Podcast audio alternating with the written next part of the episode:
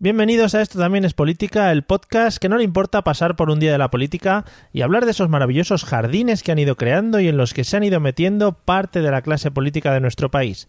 Mi nombre es Mario Girón. Y el mío, Miguel Rodríguez. Y en este capítulo intentaremos explicar cómo funcionaba una de las tramas de corrupción más grandes de España, la trama Gürtel. Acompáñanos, que empezamos.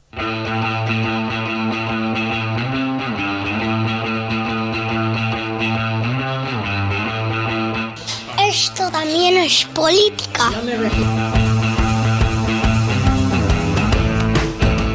Hola amigos y amigas, ¿qué tal estamos? ¿Cómo está la cosa? Bienvenidos a un nuevo episodio de Esto también es política, el podcast que hoy creo que va, bueno, va a empezar a, labrarse una historia dentro del mundo, ya no solo del podcasting, sino del periodismo, e incluso digo más, del periodismo sin tener ni puñetera idea de periodismo y sin ser periodistas. Eh, ¿Qué tal, Miguel? ¿Cómo estás?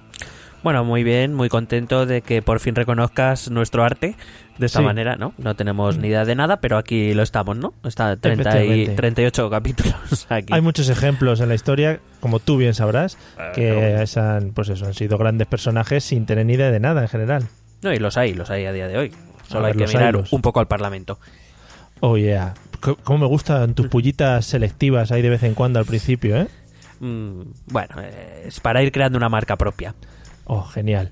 Bueno, pues hoy eh, vamos a empezar, si vamos viendo que la cosa va bien, una nueva serie dentro de, de lo que es el podcast general. Estamos abriendo diferentes ramas en las que nos bifurcamos eh, dentro de nuestras historias.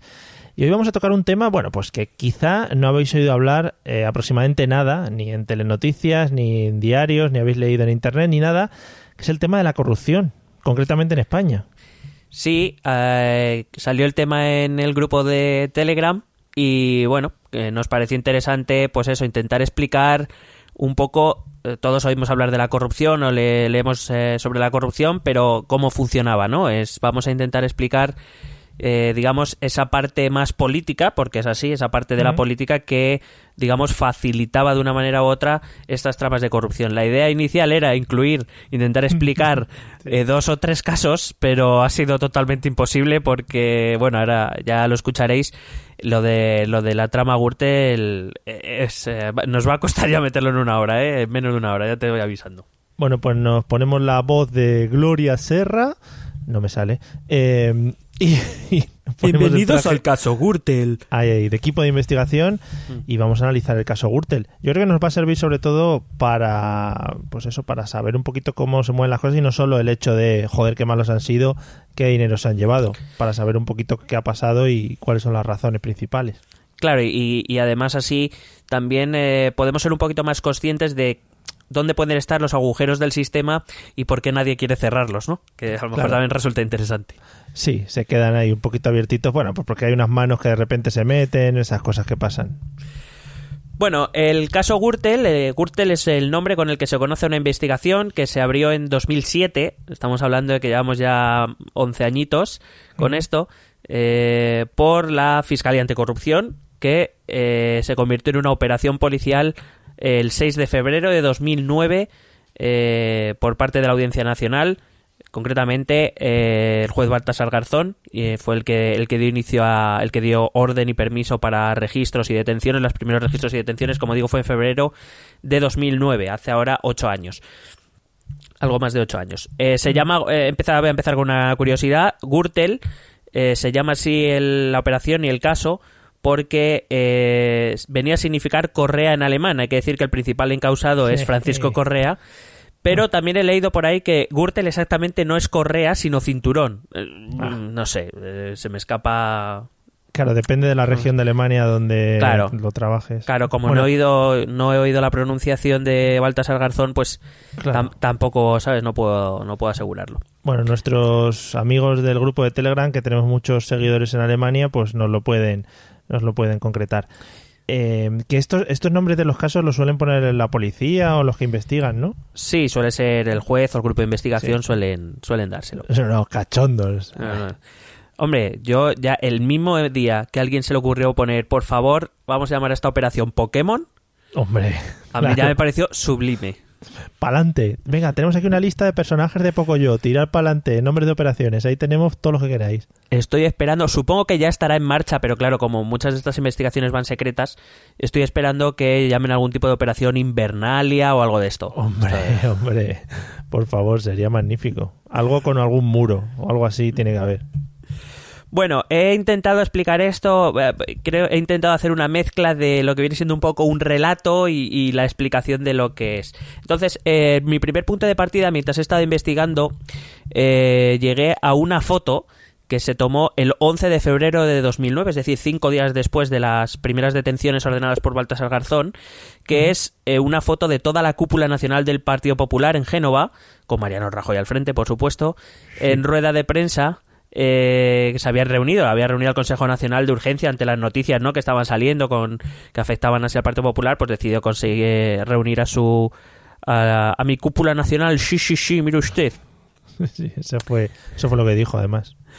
Y entonces, pues bueno, salió a rueda de prensa un poco al estilo, un poco el estilo que está imitando ahora Podemos, ¿no? Que sale Pablo Iglesias con, bueno, Pablo Iglesias sale con 5 o 6 detrás, Sí. Mariano Rajoy salió como con 15 o 16 ahí. Y entre otros, de los que estaban ahí detrás, pues estaban Ana Mato, que tuvo que dimitir el 26 de noviembre de 2014 tras ser imputada por este caso. Estaba Francisco Camps, que era el, presidente, el entonces presidente de la Generalitat Valenciana eh, hasta 2011, que dimitió por eh, ser imputado y posteriormente absuelto, hay que decirlo, por un jurado popular por el caso de los trajes. Estaba Ana Botella, que era eh, la sucesora de Alberto Ruiz Gallardón en la alcaldía de Madrid y madre de Ana eh, Aznar, Sí. eh, cuya boda pagó la trama Gürtel, al menos parcialmente. Y estaba Esperanza Aguirre, cuyos consejeros y cargos del Partido Popular de Madrid, muchos de ellos están imputados por esta trama. Y si no es por esta, serán por otras. Claro, es en plan, me voy a rodear de gente de mi confianza. Madre mía, te pones a contar y salen ahí todos escaldados. Claro. Además está muy bien porque en la foto se ve a Mariano Rajoy con el atril y en el atril hay una, una- un, como un letrerito que pone soluciones. O sea, que debía ser el, el lema del partido en aquella época, pero que estaba muy bien, ¿no? Y entonces, eh, claro, ocho años después esa foto como que, que llama bastante la, la, am, la atención. Además, en esa rueda de prensa, Mariano Rajoy afirmó muy rotundamente que la trama Gürtel no era una trama del PP, sino que era una trama contra el PP yo no sé, bueno, ha quedado claro con el paso de los años y con el, el paso de la investigación y del juicio que, que bueno, no, desde luego no era una trama contra el PP y lo que era una trama del PP desde luego está bastante de ser más cerca de la realidad de lo que a él le gustaría. Sí, aquí supongo que hablaremos eh, no solo con la Gürtel, sino con el resto de tramas o de, de temas de corrupción que toquemos, de la gente implicada y de la gente que, que se ha visto medianamente implicada. Es decir, a ver si me explico. El señor Mariano Rajoy, muchas veces piensas, pero bueno, es que este señor es tonto o es que de verdad sabe algo y se lo calla. Pero no solo, por, pero no solo por la corrupción. Claro, claro. Eh, di- bueno, dice, vamos a- pero- Claro, Sí, sí, claro. tira, Vamos a ir poco a poco, porque sí, he intentado mezclar este relato. Eh, voy, a, voy a citar a varias personas, algunas no muy conocidas, pero otras sí, eh, y entre ellas Mariano Rajoy. Mucha gente se echa las manos a la cabeza diciendo que por qué el presidente del gobierno tiene que ir a declarar ante un juez. Bueno, pues vamos a entender por qué y, Claro. y veremos que es que es lo lógico. No, na- de momento nadie está afirmando que Mariano Rajoy estuviera implicado. Es más, yo ahora mismo, con las pruebas que a día de hoy, con todo lo que he podido leer, diría que no tiene pinta, que más bien es que no se enteraba de nada. Claro. Pero bueno, eso no deja de ser también parte de su responsabilidad y veremos por qué Mariano Rajoy tiene que ir a declarar. Pero bueno, vamos a ir poco a poco. Vale, pues vamos. Eh, ese mismo día, es decir, 11 de febrero de 2009, Mariano Rajoy aseguró en esa rueda de prensa que todas las contrataciones que había llevado a cabo su partido eran legales y que jamás habían recibido beneficio alguno por ello. Quiero que recuerden, señores oyentes, esta frase y Mario cuando Mm. acabemos el podcast. Vale. Bueno, la, la trama funcionaba. Voy a explicar muy, voy a empezar explicando de forma general cómo funcionaba y después voy a meterme en algunos casos particulares que me han llamado especialmente la atención. Algunos de ellos que incluso eh, nos van a hacer a echar unas risas a pesar de, de lo que voy a contar. Es que estás pensando en ellos y ya te estás riendo. Sí, Eso es, es buen que- síntoma. Y a ti, sí, sí, Mario, pero a ti, a ti en concreto, porque claro, no conozco bien bien a todos nuestros oyentes, pero Sí. a ti te va a hacer un poco de gracia. Qué bien, qué bien. Ansío. Bueno, pues básicamente la trama funcionaba de la siguiente manera. Francisco Correa es un hombre que tiene una muy buena relación con ciertos cargos de responsabilidad del Partido Popular, tanto a nivel local como a nivel regional, principalmente en Madrid y a nivel nacional, eh, y también cargos dentro del partido, que no son cargos públicos. Entonces, eh, se aprovecha de esa relación o a través de esa relación obtiene adjudicaciones de contratos públicos en el sector primero de la publicidad, de la organización de eventos, etcétera, y después incluso ya en el sector eh, inmobiliario, que es lo que lo está petando durante la década de los 2000, sin necesidad de recurrir a concursos públicos. Claro, dijo, ya que estoy aquí metido, coño, me voy a tirar aquí a lo- la creación de casas, que esto es lo que lo peta. Claro, a cambio de todo esto, de estos contratos que recibía y, bueno, que recibían sus, sus empresas, él, eh, Correa, ofrecía compensaciones económicas o en especie. Eh, es decir, pues en viajes, coches, eh, hoteles, etcétera. También, Claro, entiendo que entiendo que esos regalos o concesiones serían particulares, ¿no? Al el tío que firma o a...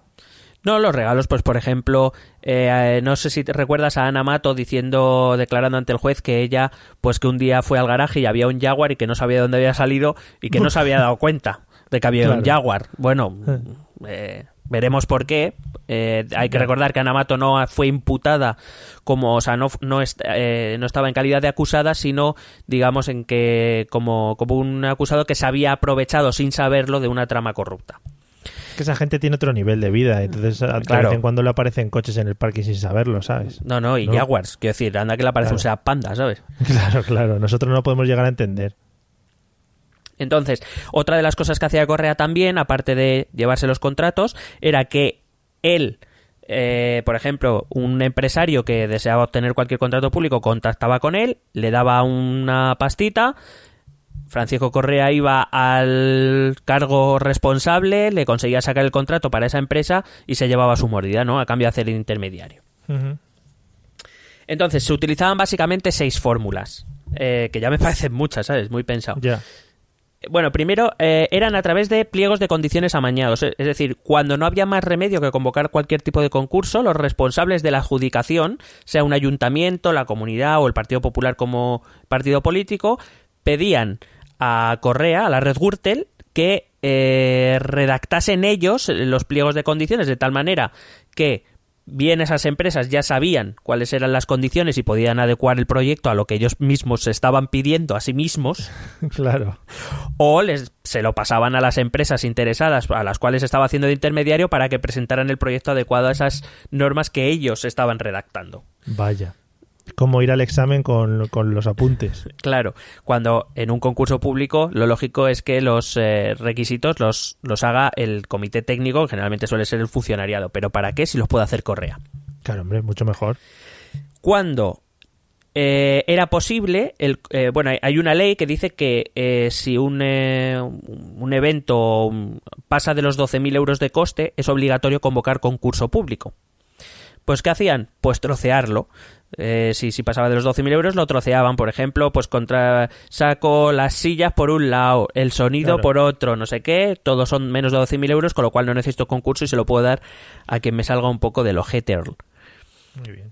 Eh, el tercer método era eh, si, si no salía, si era necesario otro modo de adjudicación, por ejemplo, hay un modo que se llama eh, eh, procedimiento negociado, en el cual la administración pública o quien fuere tiene que eh, tiene que contactar con tres empresas y que ellos lleguen a una solución negociada, ¿vale? Pues lo que, lo que hacían era que las tres empresas eran de Correa Vaya. Vamos, de la trama Gürtel. Entonces, eh, con lo cual, pues ellos se lo guisaban y ya está.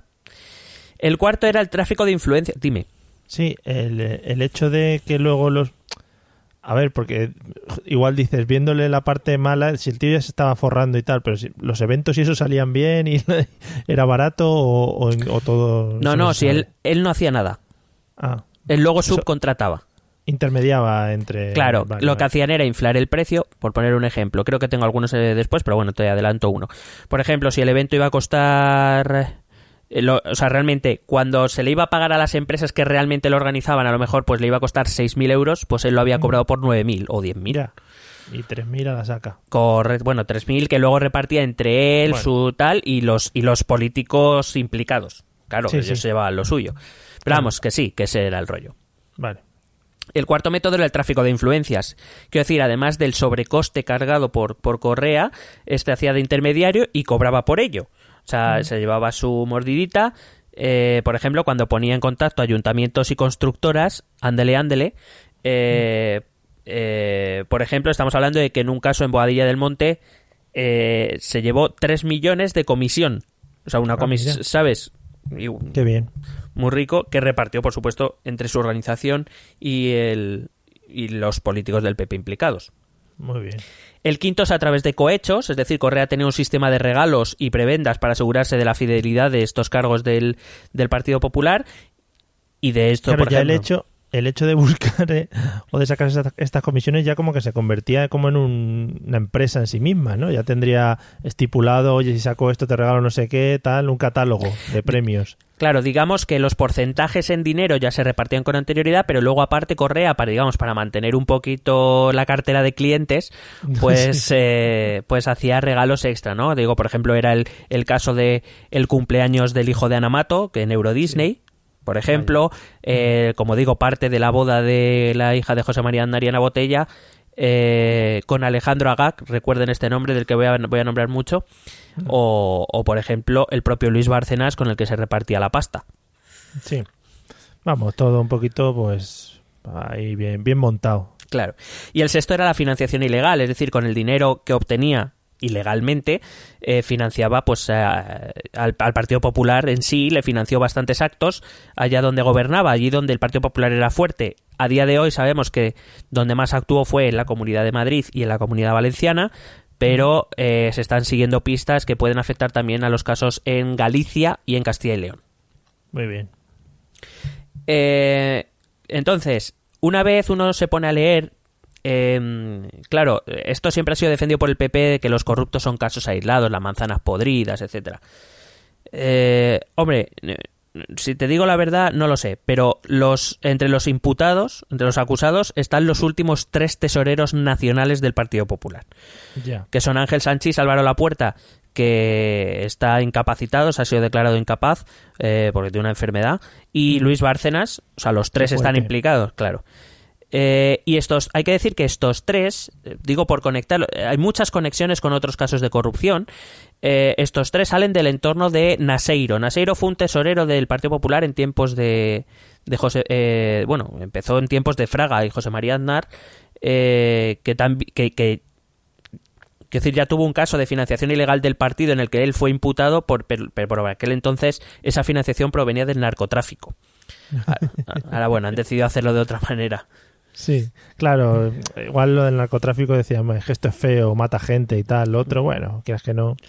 Claro, entonces, de este caso, por ejemplo, una de las múltiples ramas que tiene la trama Gürtel, hay que decir que la trama Gürtel está despiezada, o sea, está. eh, porque es imposible eh, eh, juzgarlo todo de una vez, tienen, lo han tenido que dividir. Una de estas ramas es el caso Bárcenas. Bárcenas ocultó 50 millones de euros en Suiza y que parte de este dinero ha sido, era parte, digamos, estas comisiones ilegales que Gürtel, que Correa a través de Gürtel le daba.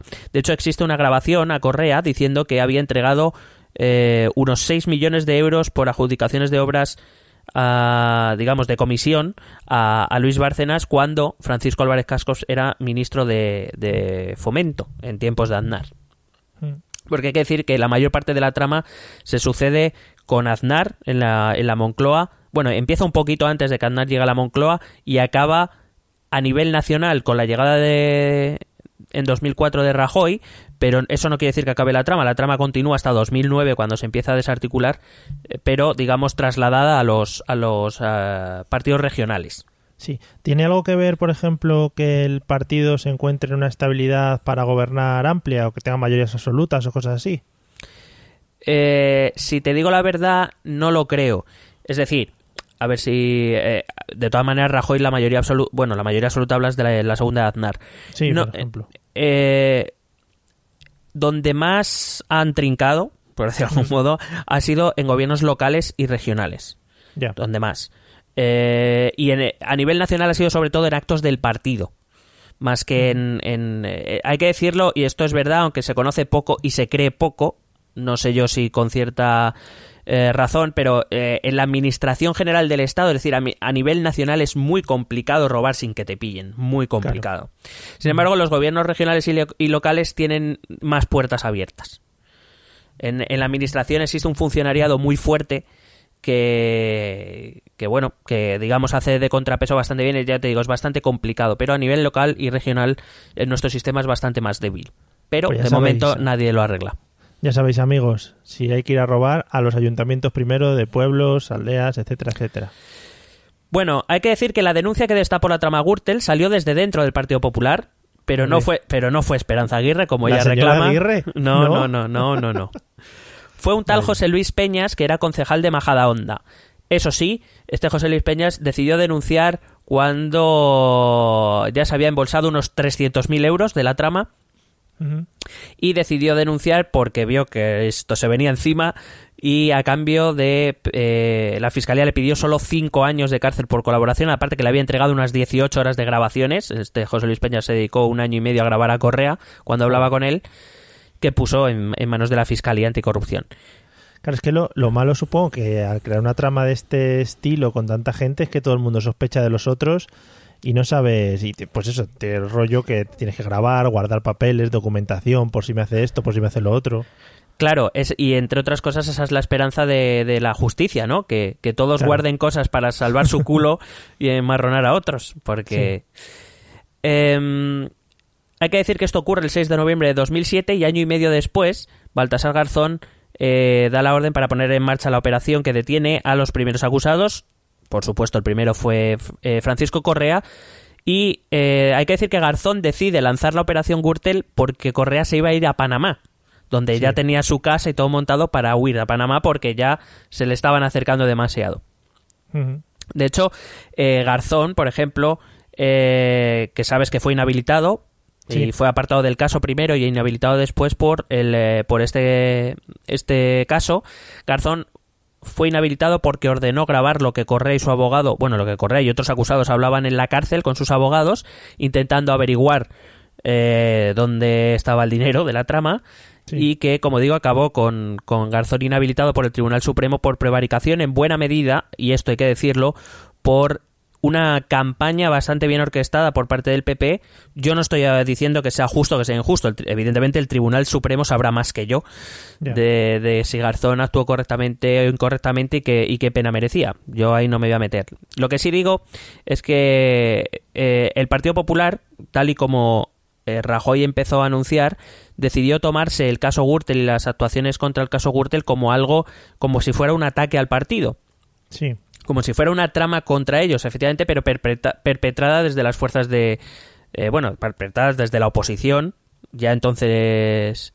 eh, por entonces todavía gobierno, eh, porque de hecho también hay que recordar, esto es menos recordado, pero el ministro Bermejo, que era el ministro de Justicia, también tuvo que dimitir porque se, de- se decidió, vamos, decidió ir un día de caza con Garzón y como Garzón estaba yendo contra el PP, pues automáticamente el ministro Bermejo también, si no, ¿a qué se van de caza?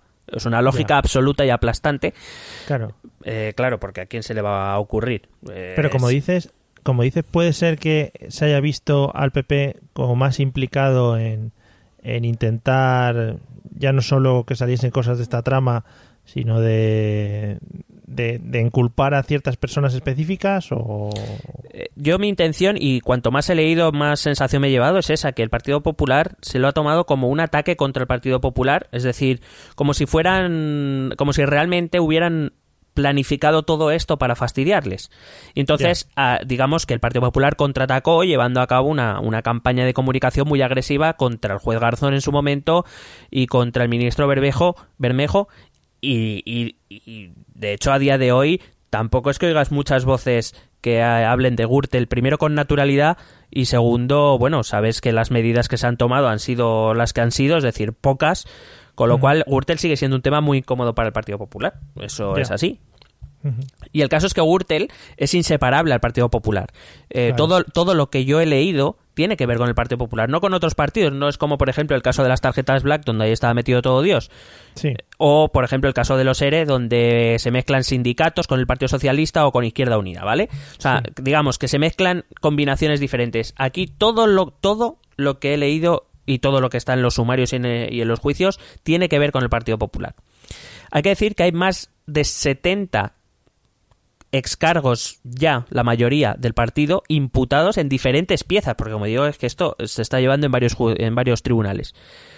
A todos los niveles. De hecho, un informe de la Unidad Central de Delincuencia Económica y Fiscal, la famosa UDEF, que decía Jordi Puyol, decía, ¿qué, qué, qué coño es esto de la UDEF? Sí.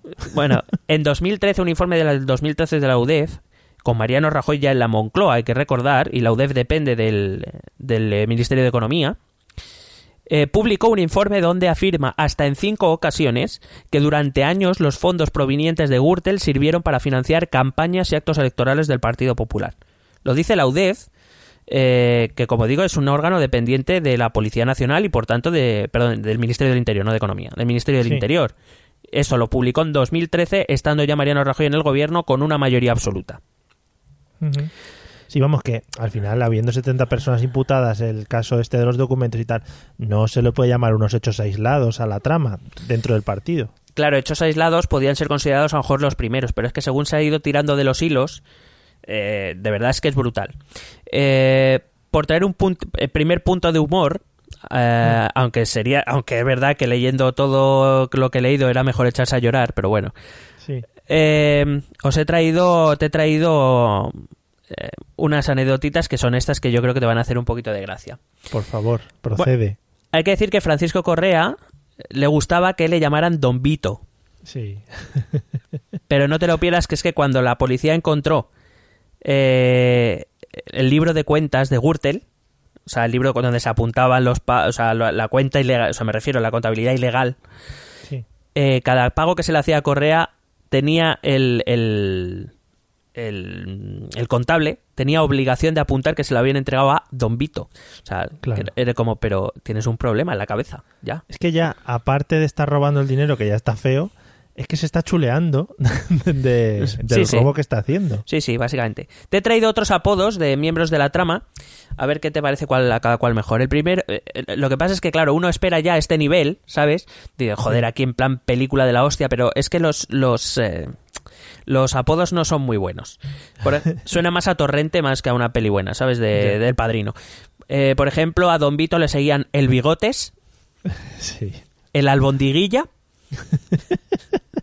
el Gafitas, el Rata.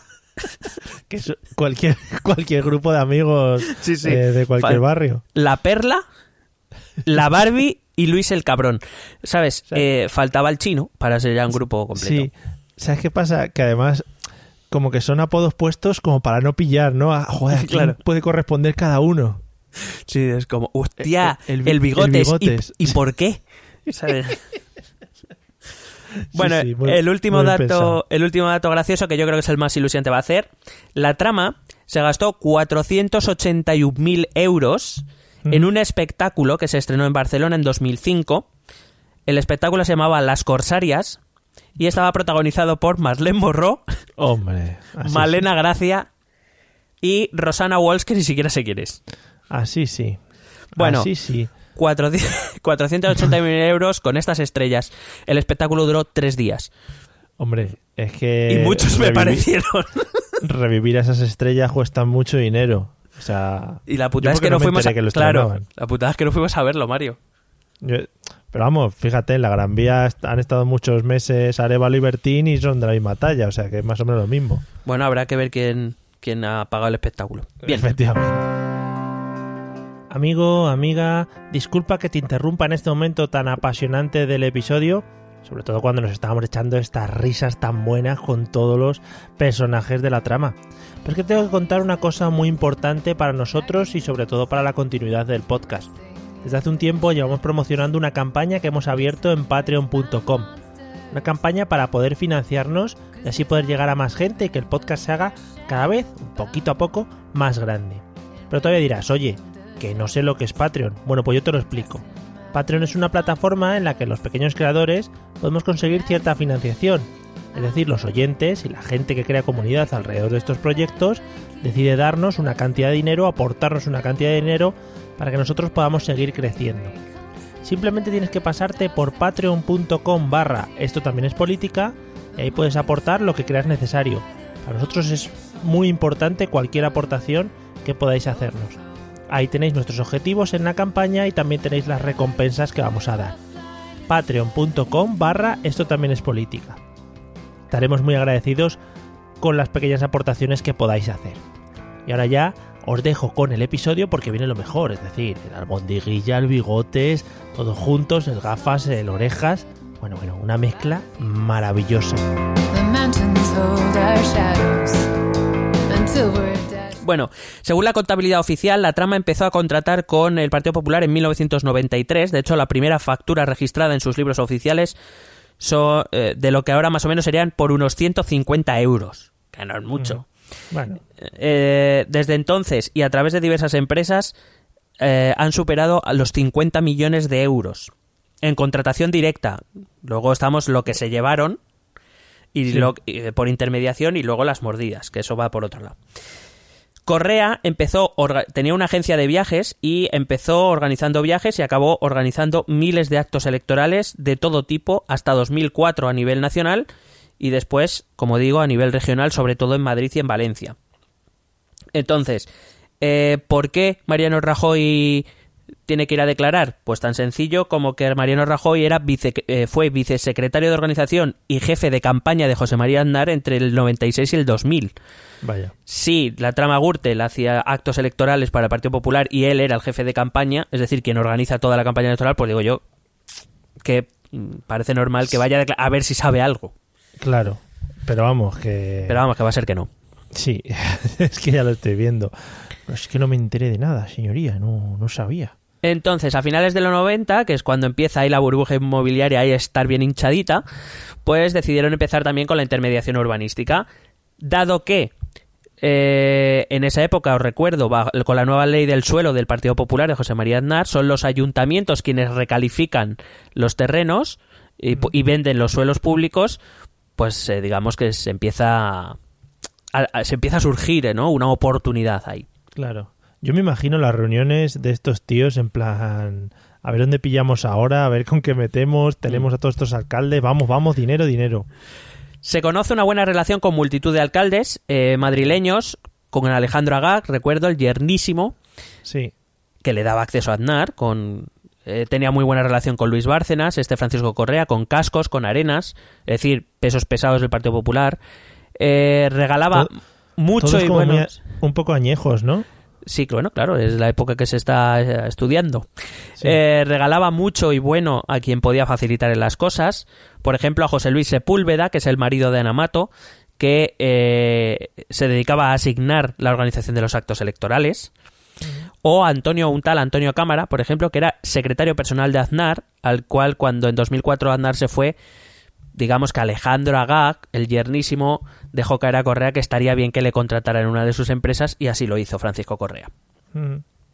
La realidad es que la Fiscalía Anticorrupción ya estaba tras la pista de Correa en 2007 cuando le llega la denuncia de este José Luis Peñas porque estaba investigando el caso BBVA Privanza que era, eh, básicamente iban tras una red de blanqueo de dinero en paraísos fiscales a través de varios despachos de abogados especialistas y en uno de, de ellos, en el, el despacho de Luis de Miguel, un tal Luis de Miguel, del que luego lo haré, a la postre considerado el arquitecto financiero de Gürtel, pues encontraron unas cuentas de un tal Francisco Correa. Vaya. Allí ya, ya estaban. Cuando recibieron la denuncia del, de este concejal de Majada Honda, pues empezaron a atar cabos y dijeron, hostia, esto va a ser más grande de lo que pensábamos. Dije, anda, mira este hombre, está en todos lados. Hay que decir que a día de hoy la documentación del caso Gürtel supera con creces, por ejemplo, el caso del 11M. Estamos hablando de más de 2.000 tomos de documentación. Madre mía. O sea que para, que para que veáis que sí que es un poquito grande. Mm. Eh, en 2009, cuando Garzón descubre, eh, perdón, cuando Garzón decide inhibirse ante las presiones, deja un auto con la denuncia de Peñas, eh, la, la conexión con el bufete de Luis de Miguel y el caso BBVA Privanza, como te acabo de contar, y deja un pendrive con la contabilidad de Gürtel y 17 indicios de la participación de Bárcenas. Ya, o sea, Garzón en 2009. El caso pasa al Tribunal Superior de Justicia de Madrid, al juez Pedreira, que es un juez que tiene fama de honesto, pero que tiene una enfermedad, eh, tiene enfermedad de Parkinson desde 1989 y llegamos en 2009 ya está bastante afectado. Entonces, el PP empieza a hacer una campaña contra este juez por su enfermedad, como diciendo que no está capacitado para llevar un caso, bla, bla, bla, bla, bla. Y de hecho, la Comunidad de Madrid, presidida entonces por Esperanza Aguirre, decide enviarle dos asistentes para ayudarle a redactar los autos judiciales. Mm, vaya. Mm, Los hombres de lo- negro. yo ahí dejo la información y que cada uno piense lo que quiera. Sí, sí. Tras acabar Sí. estos autos, los envía al Tribunal Supremo, ya que además de Bárcenas estaban implicados un tal Jesús Marino, que era diputado, y un tal Gerardo Galeote, que era eurodiputado. Como eran aforados, tenía que ir al Tribunal Supremo. El caso le llega al juez Monterde, que, en contra de lo esperado, porque él había sido miembro del Consejo General del Poder Judicial propuesto por el, y votado por el Partido Popular, eh, pues en contra de lo esperado, él se quedó con los casos, con estos dos casos, y mandó todo lo demás de vuelta a- al juez Pedreira, al Tribunal Superior de Justicia de Madrid. Este, sorprendentemente, acuerda el sobreseimiento provisional de la causa contra Bárcenas, nadie se lo explicaba, teniendo tantos indicios de su participación, pero la Sala de lo Penal de la Audiencia Nacional acordó tres años después declararlo nulo y reabrir el caso, que llega, seguro que este ya te suena, a manos del juez Ruz, Sí. que era el sustituto, el que estaba ocupando la plaza de forma provisional de Baltasar Garzón, al que, por cierto, también el Partido Popular atacó eh, en innumerables ocasiones. Madre mía. Pero, a ver, eh, no sabemos si hubo alguien detrás del hecho del sobreseimiento del- de la causa con el juez este que comentas. No sabemos. Pero si hubiese habido alguien detrás, no es un poco. O sea, por lo menos, yo qué sé, eh, hazlo un poco más disimulado, ¿no? Dice, no, venga, la tira para adelante, no ha pasado nada. sí, bueno, pues eh, la verdad es que no, no he encontrado mucha información al respecto, pero sí que me llamó la No, atención y... A todo esto, esto mientras estaba pasado entre el Tribunal Supremo y eh, la Audiencia Nacional y el Tribunal Superior de Justicia de Madrid, en Valencia, la documentación llega a manos del juez Flors. Eh, y tras escuchar las declaraciones decide sentar en el banquillo al presidente de la Generalitat, Francisco Camps, el 15 de julio de 2009. Camps recurre tal decisión y el tribunal destinado a tratar el recurso acuerda aceptarlo y sobresee el caso. vaya. Dicho tribunal está presidido por el juez José Luis de la Rúa, de quien Camps había dicho pocos meses antes en declaraciones que podéis encontrar en cualquier mm, periódico. Tendremos que buscar en el diccionario otra palabra distinta a la de amistad que resuma y defina la íntima y sentida colaboración entre De la Rúa y el presidente de la Generalitat, que por cierto también me encanta, hablaba de sí mismo en tercera persona. Mm, qué bonito. A posteriori se ha descubierto que la Generalitat hizo pagos por más de 20.000 la Generalitat Valenciana hizo pagos por más de 20.000 euros en favor de De la Rúa eh, y entre ellos, pues, por ejemplo, le pagó sus electrodomésticos nuevos por valor de unos 4.000 euros o la climatización entera de su casa. Ya que hace mucho calor en verano y un buen aire acondicionado hace falta, ¿eh? No, y la Generalitat se preocupa mucho de sus jueces. Por todos, y sí, de todos los ciudadanos, pero de algunos más. Dice, no podemos con todos, vamos a centrarnos en algunos específicos. Eh, el Tribunal Superior de Justicia de la Comunidad Valenciana tuvo que reabrir el caso con las evidencias que iban apareciendo en Madrid en relación con la relación entre Correa y el Bigotes, que es el líder valenciano de la trama. Digamos, es el número dos de, de Correa o de Gürtel, pero que él está directamente en Valencia. Entonces, para acabar, pues te he traído un poquito algunos personajes que vamos a conocer muy rápido. El primero es Francisco Correa. Correa, a principios de los años 90, digo, tiene una agencia de viajes. Eh, empezó a trabajar para el PP como un simple proveedor, digamos, de billetes de tren, poco menos. Mm. Pero poco a poco Álvarez Cascos le empieza a encargar como más eventos, ¿no? Empieza a organizar algún evento en Fitur, otro para ENA, etcétera. Hasta que Luis Bárcenas le encarga la organización de un acto político. Al poco ya no contrataban a nadie más. Todos los actos políticos pasaban por manos de Correa, pero Correa, como te he dicho antes, no hacía nada, él subcontrataba Ya. inflaban el precio entre los dos y subcontrataban. En el sumario, un empresario decía que pagaba siempre en negro. A las subcontratas, quiero decir. Sí. En 1996 eh, se casa en segundas nupcias con Carmen Rodríguez Quijano. Que dirás tú a qué coño me cuentas esto? Te lo explico. Mm. El padre de esta Carmen Rodríguez Quijano es Emilio Rodríguez Bugallo, amigo íntimo de Jesús Gil, Hombre. constructor y promotor, que fue imputado y condenado por el caso Malaya. Sí. Francisco Correa pagó su fianza de 500.000 euros, que como todo el mundo sabe está muy a mano para casi cualquier persona humana. Sí. Bueno. A cambio, eso sí, de quedarse con cinco fincas en Marbella. En el momento de su detención, Francisco, a Francisco Correa se, Francisco Correa tiene una casa en Madrid, en la exclusivísima urbanización La Finca, no sé si la conoces, está a las afueras de Madrid en el norte, con casas valoradas. Cristiano, Ron- Cristiano Sí. Ronaldo. Exacto, allí las casas más o menos se valoran entre 1,5 y 5 millones de euros. Mm. Aparte tenía cuentas corrientes en Suiza con al menos 21 millones de euros. Ah, muy bien, muy bien. Tenía un total de más de 40 casas, en algún momento llegó a tener hasta más de 50, en Claro. sitios tan baratos como Sotogrande, Mar- Marbella, en Baleares, Madrid o Barcelona, entre otros muchos sitios. Claro, hay que tener diversidad. Tenía dos barcos, Ujú, vale, 22 sí, coches de alta gama, Normal. por supuesto garajes y atraques para todos ellos, en puertos y en, en sus zonas residenciales. Y aparte tenía otras residencias en el extranjero, como por ejemplo en Estados Unidos, en Colombia o en Panamá. Muy bien. Y, eh, y eso a nadie le llamó la atención, ¿no? De- Se ve que no. Vale. Eh, como digo, ya entonces había iniciado su actividad de intermediación en el sector inmobiliario. Sus contactos, que eran los alcaldes del Partido Popular, la- una nueva generación de alcaldes que había surgido en, en, eh, municipios como Majadahonda o Adilla del Monte, le habían, eh, por supuesto, a, lo- a los cuales conocía a todos a través de Alejandro Agag, eh, o por ejemplo también en Pozuelo de Alarcón o Arganda. Hay que decir que mm, en zonas eh, pudientes, la mayoría de Sí. ellas.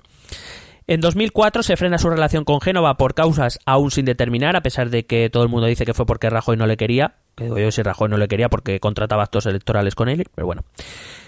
Y entonces Correa decidió bajar a la primera planta de Génova, que es donde está la sede del Partido Popular de Madrid, a cuya presidencia acababa de llegar en 2004 Esperanza Aguirre.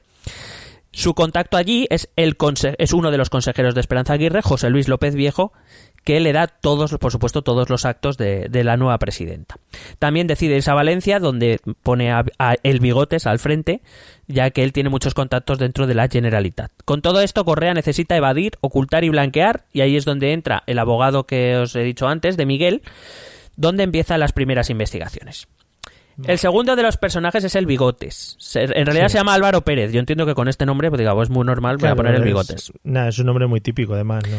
Dato curioso es el sobrino político de Andrés Pajares. Sí. Menos mal. Sé que te traigo los hemos datos. Sí, que hemos unido, hemos sacado a Andrés Pajares por fin en este podcast. Joder. De hecho, hay que, hay decir que el bigote se hizo de extra en alguna de las películas de Pajares. Hombre, la, la- tío, oh, las alemanas. La oh, Las magdalenas. Bien. Alejandro Agag eh, se, lo, se lo presenta a Correa en el año 2000. Era un hombre muy enganchado a la ropa lujosa. De hecho, su sastre se llamaba José Tomás, mm, como el torero, pero no era el torero. Pero este José Tomás se hizo muy famoso porque fue el que le hizo los trajes, o el que hizo los trajes que acabaron en manos de Francisco Camps. Sí, En 2004 se hizo con las riendas de la rama valenciana por orden de Correa. Tenía una casa en la Nuncía, esto no sé si tú lo conoces. no. Bueno, está a las afueras de Valencia. De, es una casa que valía más de 500.000 euros. Tenía varias motos de al menos 30.000 euros cada una. Se hizo muy amigo de Pedro García, que era el entonces director general de la Radio Televisión Valenciana Canal Nou. Sí, que fue la Hoy Canal cerrada. También Sí, maravilloso. sí. No, no, sí, espera que voy. Que como digo, hoy está cerrada y que eh, fue jefe de prensa de Eduardo Zaplana, eh, gordo del PP de aquel entonces, y secretario de comunicación del gobierno de Camps, este, este Pedro García. Eh, el tercero es este Luis de Miguel, que era un abogado experto en asuntos financieros. Ha declarado en el juicio que en 2005, cuando se enteró por interview que Correa podía esconder alguna cosa rara, dejó de trabajar con él y que su parte fue, la parte que él cumplió fue completamente legal. Esto lo dijo el señor Luis de Miguel. En 2010, cuando la fiscalía vuelve a registrar su despacho, encuentra una carpeta con documentos y esta carpeta se llama Las estructuras de blanqueo offshore con sociedades ubicadas en Antillas holandesas y la isla de Nevis. Hombre, lo de blanqueo yo no sé si le puedo dar una pista, pero bueno. Madre mía, sí, sí. Es que es corrupción a la española. Sí. Bueno, esta era una carpeta de correo de un tal Guillermo Ortega, que era exalcalde de Majadahonda, al que, bueno, uno de los varios alcaldes de que ya sabemos cómo funcionaban, aseguró que nunca, suspe- nunca sospechó de Francisco Correa. Oye, si quieres blanquear el dinero, ¿por qué voy a sospechar? Es lo más normal del mundo. Claro. De hecho, la razón que dijo por la que nunca sospechó de Francisco Correa fue porque Correa tenía en su despacho una bandera de España y otra del PP. Joder, así sí, coño. ¿Cómo no? Claro. En abril del 2013 fue condenado a 21 años de cárcel por ayudar a, otro empresario, a Juan Ramón Reparaz, a defraudar 16 millones de euros a Hacienda. Ujú, Qué bien. Se ve que todo era legal, como él decía. Sí. El cuarto personaje es Alberto López Viejo. El 17 de diciembre de 2013, Esperanza Aguirre declara por escrito al juez Ruz que en absoluto López Viejo era de su total confianza, literalmente. Sin embargo, este, este Alberto López Viejo era el encargado de organizar todos los actos de Esperanza Aguirre como presidenta de la comunidad. Era tan bueno que controlaba el color de la ropa de, espe- de- de la ESPE para que Correa pudiera poner el decorado del, es- del escenario a- a juego. Madre O sea, fíjate si, si era bueno. Ordenó y cobró, por supuesto, por retocar las fotos de, de campaña. Bien lo sabemos aquí en Madrid cuando vemos las fotos de Esperanza Aguirre en la campaña electoral, Sí. que es como, venga hombre, eso es mentira y todos lo sabemos. Jun- en algunas Sí. fotos ha salido Drew Barrymore y todo haciendo de Esperanza Aguirre. Sí. Eh, junto a él, más de 20 imputados del Partido Popular de Madrid en esta pieza. Es decir, Esperanza Aguirre o no se enteraba o, decir, dejaba hacer. Es otra de las personas eso que me extraña que no se entere, sobre todo saliendo que todos los que estaban alrededor suyo estaban implicados en una u otra. Claro, o sea, quiero decir, uno puede pensar, llegar a pensar que Esperanza Aguirre no se benefició personalmente, no recibió dinero, mordidas. Bueno, eso habría que demostrar en cualquier caso. Pero lo que Sí. pasaba a su alrededor, una de dos, o no se enteraba o, o- o se enteraba y dejaba hacer. No hay más opciones. Y en cualquiera de los casos ha estado cinco años al menos más de lo que, que debiera. Recuerdo eh, que, es, eh, que son alcaldes, diputados, con- eh, diputados con- eh, regionales, consejeros, todos los niveles. López Viejo fue nombrado por ella consejero de deportes de la Comunidad de Madrid. López Viejo provenía de ese grupo al que llegó Correa a través de Alejandro Agag y que además de, de los dichos incluía también, por ejemplo, a Lucía Figar, consejera de Educación de Esperanza Aguirre, que tuvo que dimitir por ser imputada, e Ignacio González, eh, que, bueno, todos sabemos dónde está Ignacio González ahora mismo. O, por ejemplo, en ese grupo también pre- eh, eh, pertenecía Pedro Moragas. Pedro Moragas es el actual asesor personal de Rajoy. Sí, que te iba a decir, si gente como Esperanza Aguirre o Mariano Rajoy eh, no se enteran de lo que realmente está pasando a su alrededor, eh, deja mucho en entredicho su capacidad pues, para hacer otro tipo de cosas, ¿no? Es decir, si el que tienes al lado está robando como un cosaco, ¿cómo te vas a poner tú a dirigir o a gobernar un, espacio, una comunidad o un estado, lo que sea? Por eso, y aparte que luego decía, no, es que este López Viejo no era de mi confianza. Bueno, Granados e Ignacio González eran tus manos derechas y mira dónde están. Pero aparte de eso, por ejemplo, cuando se interrogó a los funcionarios que eran los encargados de efectuar los pagos, eh, ellos decían que no dijeron nada porque las órdenes llegaban de López Viejo, que era el hombre de confianza de la presidenta, que allí todo el mundo sabía que era el hombre de confianza de la presidenta. Ya. Eh, Hacienda ha estimado que se pagaba, que este López Viejo pagaba entre un 50% y un 100% más de sobrecoste por cada cosa que hacía, es decir, que o doblaba el precio.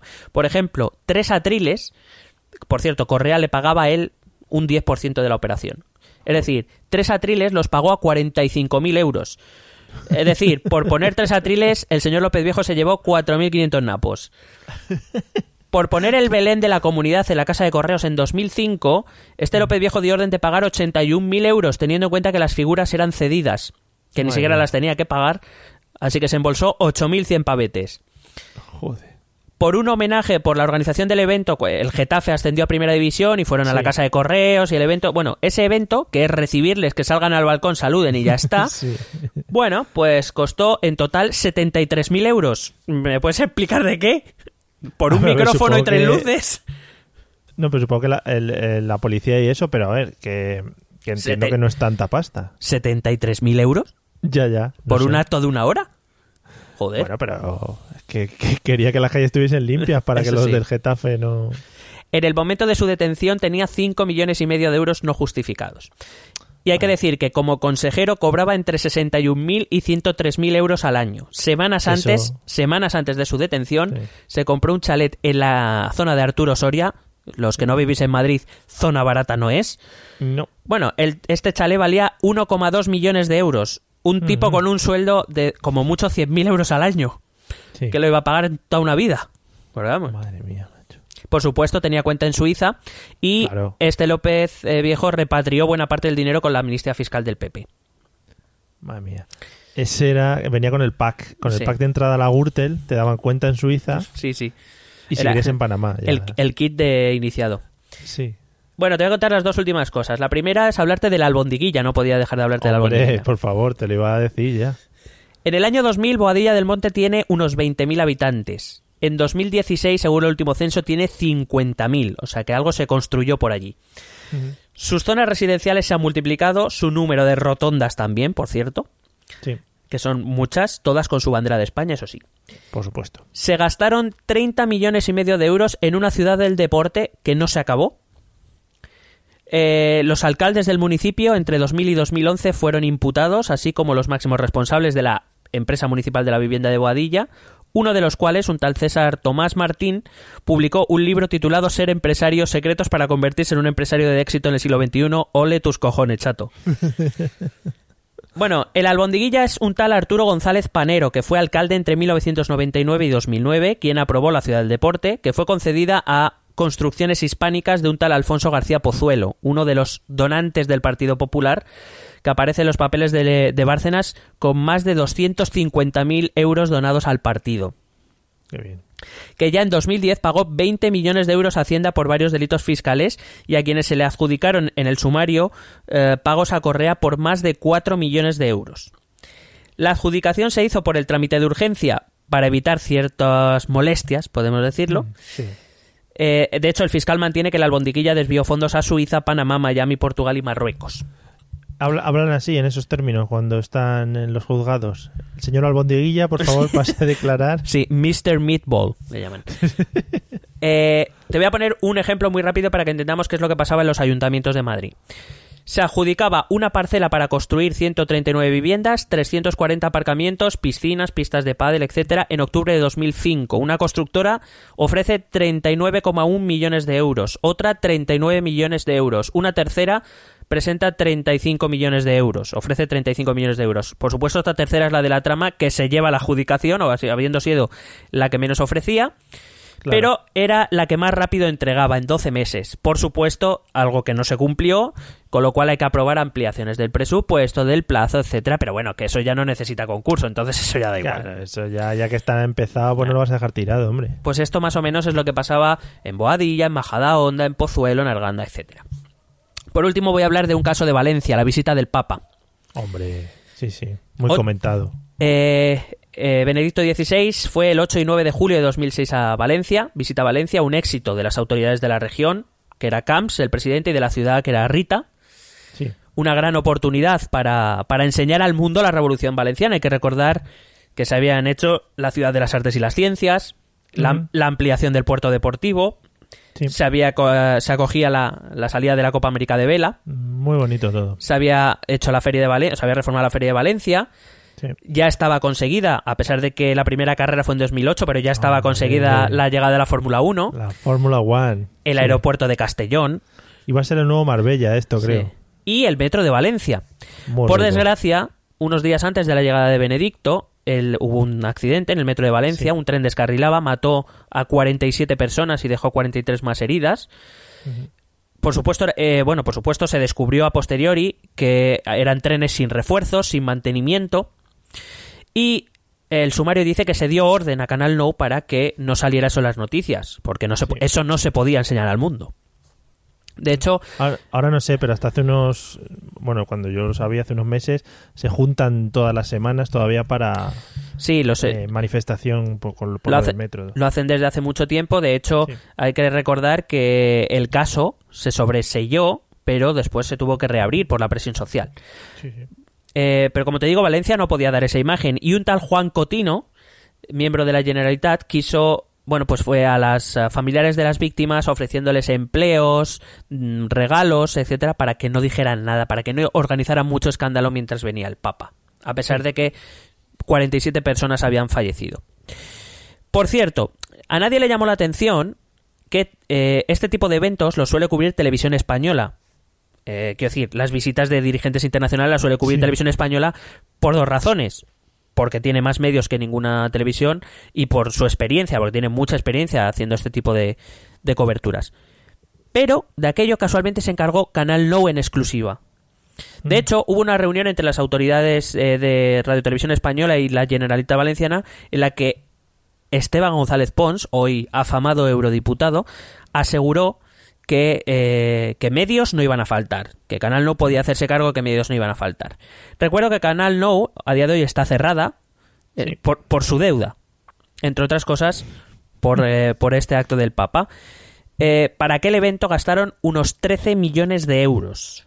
Canal No, una televisión regional, gastó 13 millones de euros. ¿Os acordáis quién era el director general de Radio Televisión Valenciana Canal No que he dicho antes? Un tal Pedro García, que era muy ami- amigo íntimo de Correa y, de, y del Bigotes. Bueno, pues este García autorizó cuatro meses antes de la llegada del Papa eh, que la negociación para la organización del evento se realizara con precio libre sin publicidad, es decir, que no se publicitara para que las empresas no se enteraran, y que se hiciera por motivo de urgencia, cuatro meses antes, con motivo de urgencia. Por supuesto, se le otorgó a una empresa cuyo dueño era el mismo que el de las adjudicaciones de Boadilla. El- el- este hombre que era el que menos ofrecía, etcétera Sí. era la opción más cara, con un presupuesto de 74 millones de euros, eh, que por supuesto pagaron a subcontratas. Perdón, el, era, el presupuesto era de 7,1 mi- 7,4 millones de euros. El coste total real, es decir, a las empresas que se subcontrató para hacer el evento, fueron 4 millones de euros. ¿Dónde fueron los 3,4 millones restantes? A día de hoy Canal No está cerrada y, y los trabajadores estaban como estaban y pasó lo del metro de Valencia y todo eso, pero eso sí, qué bonito quedó lo del Papa, ¿eh? Hombre, se recuerda todavía por aquí. Es una de las cosas que se habla en las calles. Por favor.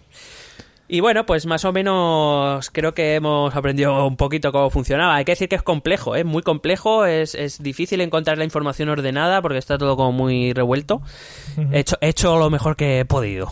Claro, además viendo todos los hilos que tienen las uniones y la cantidad de gente que entra, es una cosa muy complicada. Claro, digo, hay- a a partir de ahí salen ramas como por ejemplo el de los papeles de Bárcenas o la, la contabilidad B del PP. Pero claro, luego hay casos paralelos, porque en Madrid, por ejemplo, había una competición entre los miembros de Gürtel y los miembros de la Operación Púnica, que dirigía Granados. O sea, y, sí, se va mezclando todo. Claro, Claro. es- es- Todo el mundo eh, quiere trincar y ya entre corruptos están ahí enfrentados. llega un momento que ya no sabes qué caso es cuál. Claro. Eh. Pero ¿a quién le tengo que dar yo esta mordida? ¿Al del Gürtel? Al... Bueno, en fin. Y bueno, Eh. pues espero que haya quedado mínimamente claro. Pues sí, la verdad es que sí, pero vamos, a la gente que le interese de verdad meterse un poco de lleno en la trama, pues tendrá que leer papeles, eh, gente, etcétera, etcétera, porque, porque tiene mucha chicha y yo supongo que tendrá mucho más de lo que al final has contado.